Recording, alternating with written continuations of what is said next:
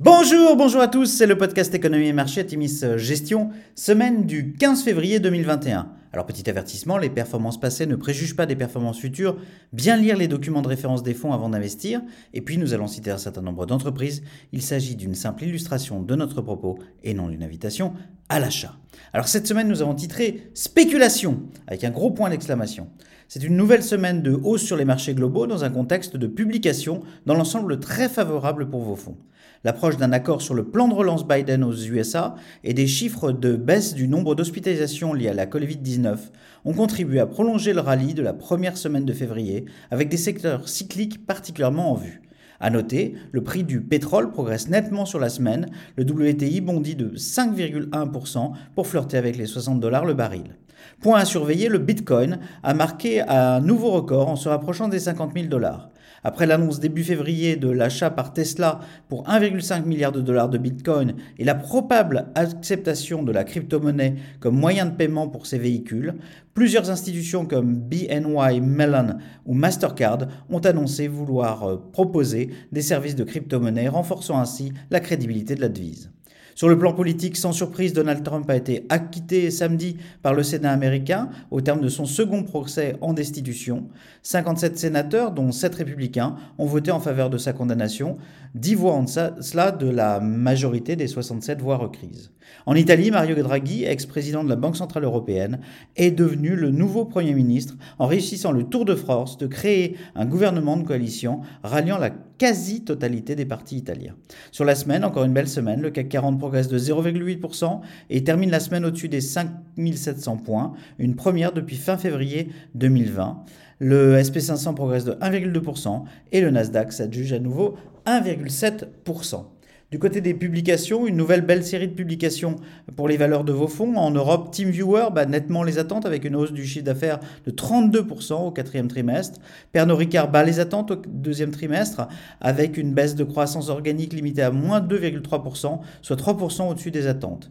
L'Oréal finit l'année 2020 remarquablement bien avec un Q4 en croissance organique de 4,8%, soit 2,7% au-dessus du consensus. Les bits ressortent 4% au-dessus des attentes. Schneider affiche une très bonne publication avec un T4 en hausse organique de 0,8%. Le consensus l'attendait à moins 0,8%. Air Liquide a un CA en hausse organique de 1,6% sur l'année, moins 1,3% euh, attendu. La marge opérationnelle est en hausse de 80 bips sur l'année à 18,1%.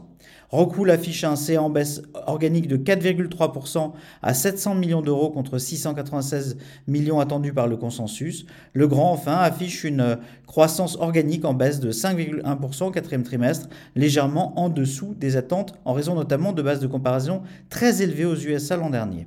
Entre Europe et USA, publication solide pour l'Inde avec un C1 en hausse organique de 3% au quatrième trimestre. Et puis aux USA, une belle série de publications cette semaine. On, a sélectionné PepsiCo qui publie un quatrième trimestre solide avec des résultats au-dessus des attentes. Le chiffre d'affaires s'établit à 22,4 milliards de dollars en croissance organique de 5,7%. Disney annonce un excellent trimestre avec 16,2 milliards de dollars de chiffre d'affaires contre une anticipation des analystes à 15,9 milliards de dollars. Le service de streaming Disney Plus cartonne avec euh, plus de 95 millions d'utilisateurs. General Motors, euh, encore dans les blue chips, affiche un chiffre d'affaires de 37,5 milliards de dollars en croissance de 22%. Le consensus attendait 36,2 milliards de dollars. Et puis on a de belles publications pour Enphase Energy, Yeti ou Dexcom, nettement au-dessus des attentes. Enfin, Affirm publie un chiffre d'affaires nettement au-dessus des attentes en progression de 57% ce trimestre à 204 millions de dollars. Ces excellents chiffres ont été gommés par une guidance décevante, entraînant vendredi une correction. Après, il est vrai, un parcours remarquable depuis l'IPO.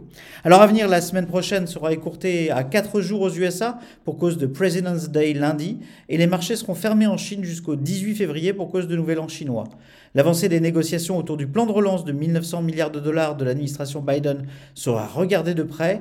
L'ampleur du plan de financement mis en place pourrait avoir un impact positif sur les actions, notamment cycliques, et contribuer à une anticipation d'un retour de l'inflation et une hausse des taux longs. Les résultats de Walmart et les ventes de détail US publiées jeudi doivent par ailleurs donner une indication de la tendance de la consommation américaine. ruée d'investisseurs privés guidés par les recommandations entre guillemets de forums vers certaines small caps, envol spéculatif du cours de l'argent, du bitcoin, valorisation irréelle de certaines IPO, ce contexte très spéculatif invite à une certaine prudence à court terme et à privilégier des dossiers de qualité. Ceci étant dit, les bonnes à excellentes publications récentes des entreprises sur nos thématiques invitent à un certain optimisme à moyen terme. Nous vous souhaitons une excellente semaine à tous.